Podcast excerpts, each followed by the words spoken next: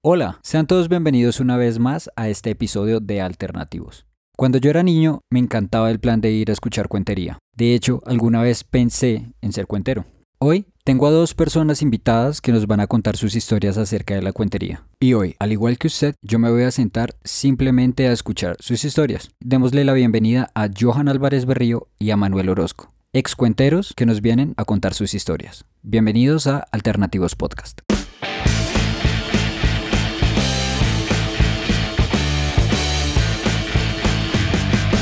Esto es Alternativos.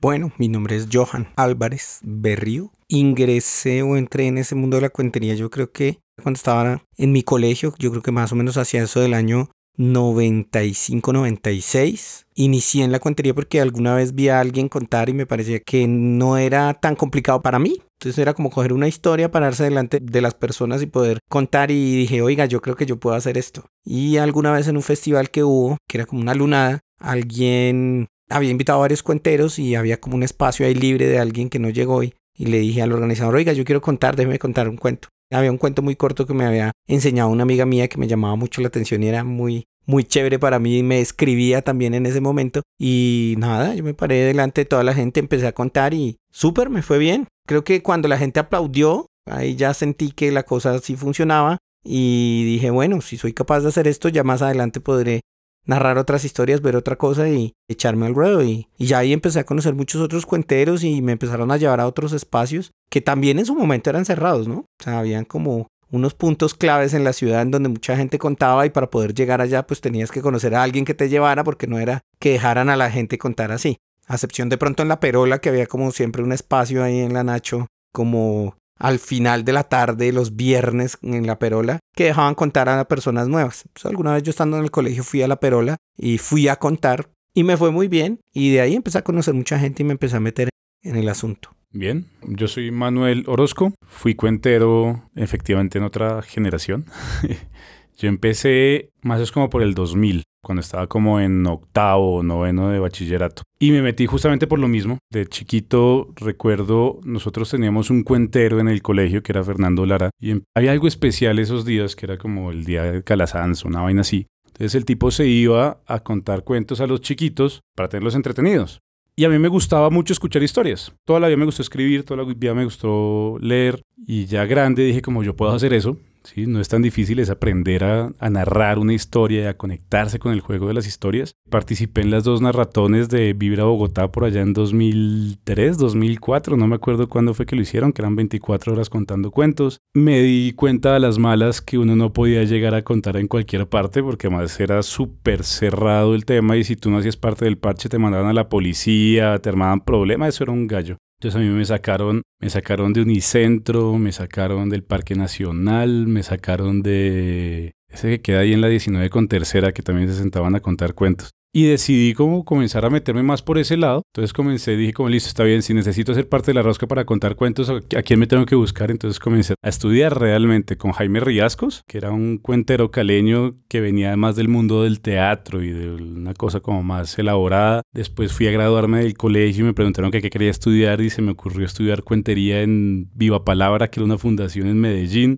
Mi papá menos mal me convenció de no hacerlo y me dijo que siendo cuentero no iba a lograr nada y resultó que 20 años después ahora soy cuentero profesional desde el periodismo y la comunicación. Pero era un mundo de cuentería totalmente distinto del que se vive ahora. Así que aunque de todos modos los cuenteros de ahora, los de stand-up comedy de ahora, eran cuenteros en su momento y empezaron, muchos empezaron por ahí casi todos diría yo. A veces pienso que se dejaron tentar por el lado oscuro, pero pues tiene sentido, ¿no? Es más atractivo, mucho más dinero ganar en un stand-up que lo que se ganaba realmente con la cuentería. Muchos salieron incluso de allí del Salitre, cuando se hacían ahí al lado de Salitre Plaza a contar. Claro. Y los viernes y la gente iba y lo que les daba la gente. Y ellos, por ejemplo, eran muy cerrados en ese espacio. En Santa Bárbara también había ahí cuentería y era complicado. Y viéndolo desde el punto de vista económico, pues incluso era hasta atractivo, porque después en un show se podía cobrar en ese entonces, estamos hablando hace casi 20 años, 2000, 2001, 150 mil pesos la hora de cuentería. Uh, claro. Que es buen dinero. Es bastante bueno. Y además para la época. Claro. Porque además en esa época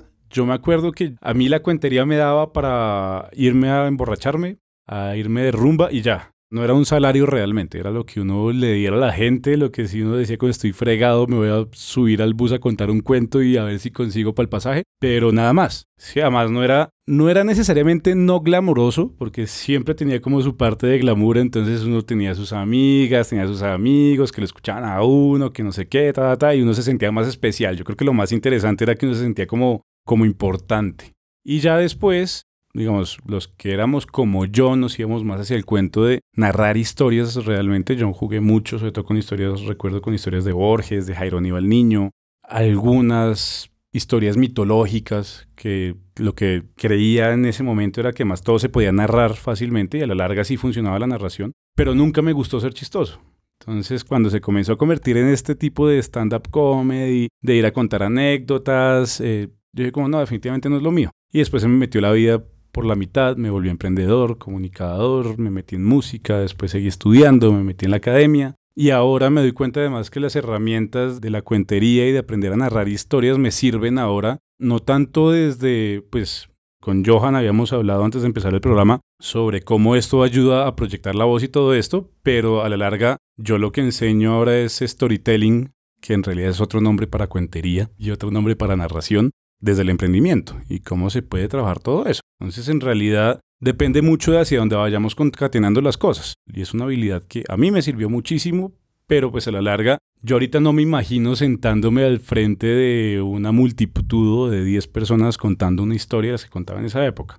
Pero es algo interesante porque tal vez hace año, año y medio, después de mucho tiempo de no contar, yo participé en un evento de cierre de una jornada de capacitación que tiene la Secretaría de Integración Social para docentes en lactancia y necesitaban como, como un show cultural. Entonces alguien me convenció y me dijo, bueno, venga, ¿por qué no vuelve a contar? Y yo, bueno, listo, y era ahí en el auditorio de la, del archivo distrital. Y como que retomé la cuentería de esa época, en eso mismo que hablamos de decir historias, porque a veces lo que uno hacía era coger una historia de literatura y mezclarla con cosas de anécdotas, pero finalmente seguía siendo una historia literaria, enriquecida con otras cosas. Y la recepción de la gente fue muy buena. Buenísimo. Habían, póngale usted unas 300 personas. Y yo creo que yo llevaba por lo menos unos más de 8 años, 10 años que no contaba así. Y volverse a enfrentar a la, a la, gente, estar en un escenario, no tener que usar un micrófono, sino que la gente escuche la voz de uno, seguir el hilo de la historia, retomar una de esas historias que contaba antes cuando me encontraba en la universidad y ya ahora después de muchos años de profesional y saber que ahora la podía enriquecer de otra manera y con una experiencia más fuerte fue interesante. Pero me llamaba más la atención saber que la gente sí lo mueve eso, que también hay público para eso, o sea, que no solo son los stand-up los que llenan y la gente le gusta. Yo creo realmente que eso mueve por distintas razones. Digamos que realmente conecta más ese tipo de historias que el stand-up, porque realmente el stand-up, yo no lo critico, es un show bacanísimo, es muy bien pensado, hacer reír no es fácil, pero las historias, la cuentería de esa época, la narración de historias que además viene de desde que el hombre aprendió a hablar, desde antes de que existiera el lenguaje, yo creo que estamos contando historias lo que hace es que nos conecta a un nivel distinto. Entonces, si yo me siento a ver ahorita, vamos a poner, a mí me gusta mucho hablar también desde el mundo del cine, que me parece que es un espacio maravilloso para contar historias. Pero si yo voy a ver cualquier película de Adam Sandler de comedia, no me va a dejar absolutamente nada, pero voy a pasar un buen rato. Y ya, pero no me voy a conectar con ninguno de sus personajes ni me voy a identificar con ninguno de ellos. Pero por el otro lado, si nos vamos a ver, por ejemplo, esta Jojo Rabbit o Parasite, ¿cómo se llama? Sí, Parasite, la coreana. Sí. Son historias tan humanas que lo conectan a uno. Sí, y, con los que uno en cierta medida se identifica, para bien o para mal. Y al identificarse de esa manera, la historia va más allá de la risa del momento. Entonces ya no es solamente la anécdota, sino que es que, uh, es que yo también pensé eso, yo también hice eso, yo también estuve allá, yo puedo en llegar cambio, a, mí no sé, yo siento que el stand-up, eso es como un modelo traído, ¿no? Eso es muy americano y nos americanizamos. Yo pienso que lo que me gusta de la cuentería es, precisamente como hablábamos antes de, iniciar el programa, es esa parte de la histriónica, de mezclar el teatro, de que con tu cuerpo tengas también que narrar parte de la historia y esté en conjunto con tu voz. Y siento que el stand-up no tiene eso. Ah, no, sí, no. Yo siento que el stand-up es facilista en ese sentido porque realmente es tomarse un par de tragos en algunas ocasiones y sentarse a hablar, pero a nadie se le queda nada de eso. No van a ir más allá de chistes. Pero en la cuentería, en la narración, en la narración por lo en la que yo crecí, y en la que lo que veo Johan también es la conexión no solamente de lo que yo estoy haciendo desde el cuentero, desde el cuentero de que yo me estoy metiendo en el rollo y estoy narrando la historia, estoy jugando con teatro, sino también desde la receptividad de quien me está viendo. No, y es que en la cuentería yo lo que siento es que hay otras herramientas que no solamente es la narración oral, sino también corporal. O sea, hay muchos cuentos en los que uno podía estar un par de segundos incluso prolongados que solo con tu cuerpo mostrabas lo que estaba pasando en la historia. Prácticamente era como si estuvieras haciendo un monólogo para presentar en cierta parte. Y eso era muy valioso y había gente muy buena para hacer ese tipo de, de expresiones con el cuerpo y juntarlo con la narración oral que digamos yo pienso que el stand-up no tiene. Aunque es absolutamente válido y, pues no todo el mundo le puede gustar exactamente las mismas cosas. Cada uno mira lo que le gusta, así como alguien se divierte con las películas de Dan Sandler y le gusta, pues como en el caso que decía Manuel, pues así muchos también les gustará el stand-up y está eso. Pero sí pienso que esa transformación cultural de lo que era la cuentería se perdió mucho. Además porque incluso se perdieron los espacios, es decir, yo recuerdo que cada universidad tenía su propio espacio y habían unos cuenteros y digamos habían dos horas todos los jueves en tal universidad y a uno lo invitaban a esa universidad y los miércoles era en la otra y era interesante en ese entonces que no teníamos pues los medios que tenemos hoy para comunicarnos ni tan globalizados, pues era como la manera también como de llevar de un lugar a otro, de una universidad a otro, lo que se vivía en la ciudad. Sí. Eso era muy chévere. No, y además lo que tú decías de todo este tema del el look del cuentero, porque además cada uno tenía como su como su ah, disfraz, eh, además uno se vestía para contar cuentos y no llegaba común y corriente, sino que era su historia. Yo me acuerdo del primo Rojas cuando salía con su falda y hacía sus cuentos medio humor negro, pero entonces jugaba con este papel de soy un hombre pero soy una mujer y hago esto y soy una anciana. Se metían en el personaje y comenzaban a vivir y a parecerse al personaje, pero no al nivel de ahora que realmente es sentarse y, ya voy a personificar un gomelo y soy un gomelo genérico. No hay sellos reales de cuenteros ahora. Yo me acuerdo incluso en esa época yo andaba con un pantalón, un jean firmado por cada vez que algún lado o alguna cosa me lo firmaba. Entonces mi plan era ponerme el jean, ponerme la camisa, el afro, toda la cosa. Los que no me pueden ver en, en vivo, soy un tipo calvo en este momento, pero tuve un afro muy, muy grande y eso hacía parte del look del cuentero. Es mi sello, yo soy el que está haciendo esto y cuenteros que contaban juntos. El flaco Valderrama que contaba con Diego Camargo, si no estoy mal. Diego era gordo y el flaco era flaco. Y entonces salían los dos a hacer un show del gordo y el flaco y se cambiaban de papeles y hacían una cuentería como compartida muy interesante. Yo contaba así, es decir, yo tenía un compañero y que fue también un maestro, fue docente mío en el colegio y él fue también el que me introdujo a este mundo y nosotros contábamos a dos voces el cuento. Entonces casi que a veces se volviera como una especie de pequeña obra de teatro, pero eran dos personas narrando un cuento. Ese también era un punto chévere. Sí, porque se conectaba de una manera distinta. Jugabas con la voz, entonces uno se iba a mantener el silencio, subir, bajar. Ahora me gustaría que me contaran cómo fue el cambio de la cuentería a la que ustedes estaban acostumbrados a estos nuevos formatos que son más comedia, como el stand-up comedy. ¿Cuál fue el punto en el que se empezó a popularizar este tipo de formatos? Para mí, yo creo que el cambio fue la pelota de letras. Sí, ese es el punto de, inflexión. Que el cuentero dejó de ser cuentero por la pelota de letras y salió este Andrés eh, López. López. Sacó la pelota de letras. Fue un éxito además. Yo creo que yo estaba en la universidad ya en esa época y la gente hablaba de los chistes de la pelota de letras y entonces después como uno tenía sueldo de estudiante se la tenía que conseguir pirata y la iba y se reía y ya. Y los cuenteros se quedaban haciendo cuentería. Vieron que eso era un negocio y comenzaron a hacer stand-up comedy. Sí, yo creo que él aprovechó un momento, cortó pedazos de otros cuenteros y los adicionó y él creó una historia a partir de historias que no eran tampoco de él, que muchos otros narraban en espacios que conocíamos. Y él crea este stand-up y le pegó al perrito. La gente le gustó y bueno, se masificó de una manera impresionante. Y ahí creo que ya todos los que estaban en cuentería empezaron a pensar en que de esto sí se podía vivir, que en ese momento no se pensaba que no se podía vivir de esto. Y aunque había mucha gente que había estudiado teatro y estudiaba cuentería, pues muchos de los cuenteros simplemente éramos jóvenes universitarios que estábamos estudiando nuestra propia carrera, nos gustaba esto y lo hacíamos, incluso por otras razones, bien fuera por levantar nenas o bien sea por tener dinero para ir a rumbear o porque nos gustaba realmente la emoción de estar con el público. Sí. Pero cuando ya se empiezan a dar cuenta que esto es un negocio y rentable, muchos cuenteros no lo dudaron dos veces y dijeron, bueno, esta es mi vida. Y dijeron eso, yo puedo hacer eso. Sí, y se saltaron. Y yo creo que también es como el contacto, ¿no? Alguien tuvo el contacto, empezaron a hablar. Yo después recuerdo esto de los comediantes de la noche, y ahí en esos comediantes de la noche empezaron a salir todos estos mismos que eran narradores orales y cuenteros ahí en Salitre y que empezaron ahí. Y pues obviamente de ganarse el- las monedas que le daba la gente en Salitre a tener un sueldo y ganar otro dinero en otra cosa, pues creo que migraron hacia eso. Hay algo importante de lo que dices y es, cuentachistes siempre han existido en Colombia. Y el programa madre de los cuentachistes es Sábados Felices. Pero Sábados Felices era un reguero de gente que se sentaba a contar chistes. Cuando sale Andrés López y se da cuenta que puede comenzar a contar sus chistes con anécdotas, que además son cosas que nunca le pasaron seguramente, y lo que dice Johan, que fueron historias de otras historias que fue pegando, cogieron a estos otros que eran cuenteros, que eran narradores, y dijeron, si yo estoy en una farra o estoy en una reunión y puedo hacer chistes y me siento a hablar en la sala de mi casa y cuento anécdotas, pues funciona exactamente igual. Y eso fue lo que empezaron a hacer,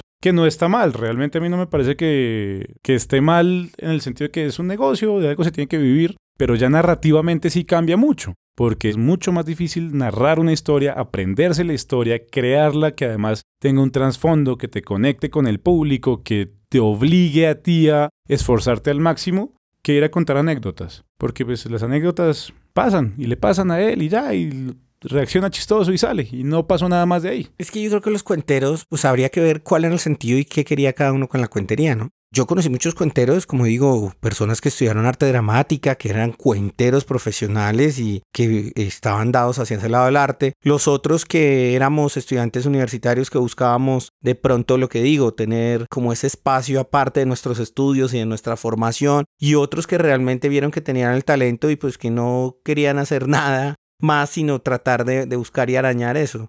Y era un mundo pesado, igual el mundo de la cuentería es pesado. Ahorita retomando lo que decía Manuel, yo- los espacios eran súper cerrados y era terrible. O sea, me parece que incluso era hasta una situación como maluca, pues. Sí. Es decir, si hay alguien que puede contar, yo por qué tengo que tener con esta persona rencillas. No, habían unos egos muy fuertes, algunos tenían su espacio dominado y también era por cuestión de, de ego y de dinero y de poco dinero, porque tampoco es que diga uno, no pues, que nada. ganaba mayor cantidad de dinero en eso. Y algunos de ellos, en particular es mi caso, no diferenciaban su vida real de lo que era la cuentería. Entonces vivían todo el tiempo como en esa cuentería. Incluso cuando uno hablaba con ellos normal, seguían con su mismo tono narrativo. Y a mí me molestaba mucho esa actitud y como que eso empezó a hacer que yo me alejara también un poco del asunto. A mí en parte me alejó ese espíritu bohemio de me voy a sentar y me voy a posar y me voy a tomar un vaso de brandy y es que soy lo máximo. Y en parte también me alejó comenzar a darme cuenta que a mí me interesaban muchas otras cosas más allá de eso que me movía al aplauso, sino que yo comencé a meterme, por ejemplo, mucho en temas musicales, siendo que no sé tocar una sola nota de nada, pero sí me gustaba trabajar con bandas, organizar eventos, comenzar a meterme mucho por el lado artístico un poco más general y lo dejé. Y dejé la cuentería de lado por un muy buen tiempo. Ya después la retomé de viejo, de viejo es un decir, pero la retomé porque comencé a entender que es que a la larga la narración es importante, ya no desde el cuento solo de narrar la historia, sino de narrarnos a nosotros mismos. Entonces, me parece, yo creería ahorita que en este instante muy pocos cuenteros realmente se narran a sí mismos. Venga, Manuel, ¿y usted ha ido a cuentería últimamente? Ah, ¿Se ha sentado? ¿Se es capaz de sentarse en el chorro? Que en el chorro por ahí a veces, a esta hora debe haber Ah, alguien esta ahí. debe haber alguien. Seguramente. Y yo- que usted diga,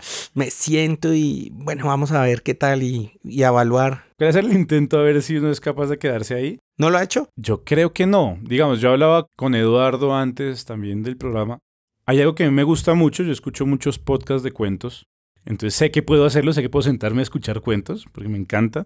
Veo programas viejos, además de narradores de cuentos, como el cuentacuentos de Jim Henson, y me fascina. Pero creo que además de una sala de teatro en un monólogo, que sí lo he hecho y que me gusta mucho, no he tenido la oportunidad de cruzarme con cuenteros actuales, como de irse uno a Yo paso y a- los he escuchado, pero no, no, no, no me he atrevido como a sentarme. Deberíamos hacer la prueba a ver. Pues aguanta hacer ¿Un día? ejercicio. A mí me daría mucho miedo que fueran stand-up comedy en la calle.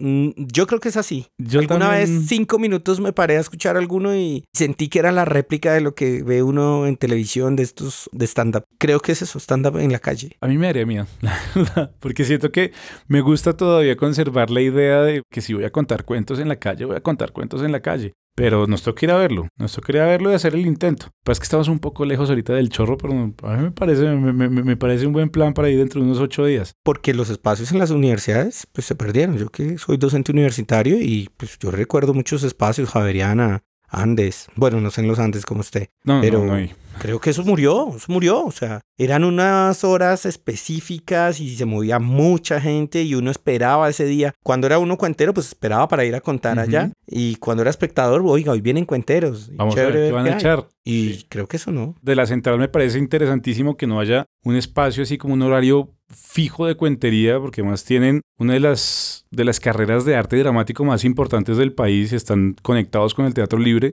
Pucha, es momento como de que también como comiencen a retomar ese tipo de cosas, que vuelvan a traer esta narración y este teatro, porque a la larga la cuentería que vivimos nosotros es teatro, que se puede volver a hacer. La cuentería nunca se va a acabar. Es decir, el hombre desde sus inicios, a través de la cuentería es que ha transmitido un montón de conocimiento. Se transforma, lo- se hace de forma diferente. Yo creo que incluso me parece algo muy interesante y es esto mismo que estamos haciendo nosotros. Hay oportunidades nuevas, nuevas tecnologías que permiten hacerlo de manera distinta. Transmitir una historia hoy en día, si bien es cierto, es muy diferente a como se hacía antes. Hay una oportunidad que llegue a mucha más gente de lo que llegaba anteriormente. Pero sí creo que el escenario que se viene ese stand-up comedy pues llegará hasta un punto. Incluso ya está migrando, es que el stand-up ya está migrando a otra cosa. Ya tenemos youtubers, tenemos influencers, esos también son cuenteros. Sí. Muchos de estos youtubers son cuenteros también, lo hacen de otra manera. Pero yo creo que esta cuentería clásica que de pronto ahora se nos vuelve para nosotros nostálgica puede retomar. Y eso depende de que tanto se abran los espacios universitarios. Que de hecho yo pienso que la cuentería fuerte se vivió durante muchos años en las universidades. Y ahí podría volver a retomar.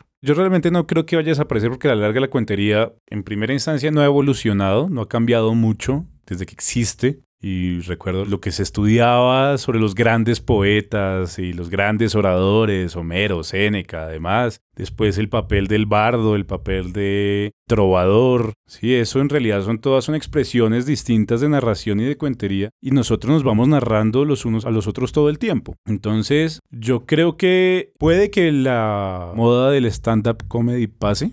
O puede que suceda lo que pasó con el reggaetón. Cuando pensábamos que iba a pasar y definitivamente no, no, Sí. no- parece que no va a pasar pronto Se transformó en género urbano. se transformó. es posible, yo creo que en algún momento van a regresar los cuenteros tradicionales porque igual siempre se necesitan y siempre han estado de cierta manera recordándonos qué es lo que somos, qué es lo que hacemos, de dónde venimos, hacia dónde vamos. Muy seguramente no van a ser los cuenteros que se convirtieron al stand-up comedy y toda la cosa. Algunos de ellos seguramente todavía disfrutarán y querrán contar cuentos, pero no, yo creo que es- este es un arte que va a seguir y va a seguir y va a seguir hasta que nos acabemos los seres humanos. Antes de terminar, quisiera cerrar con una frase y es, el problema es que las últimas generaciones no han tenido la oportunidad de ver ese tipo de cuentería. Y probablemente si la ven, se van a inclinar hacia ella también. Han perdido esa oportunidad. Falta ver quién está en la capacidad de llamarlos y hacer que ellos vean ese tipo de cuentería. Sí. ¿Les gustó estar en este espacio de Alternativos Podcast? Muchas gracias a ustedes, aquí al equipo de Alternativos por habernos invitado. Venía con unas expectativas muy distintas. Totalmente de acuerdo.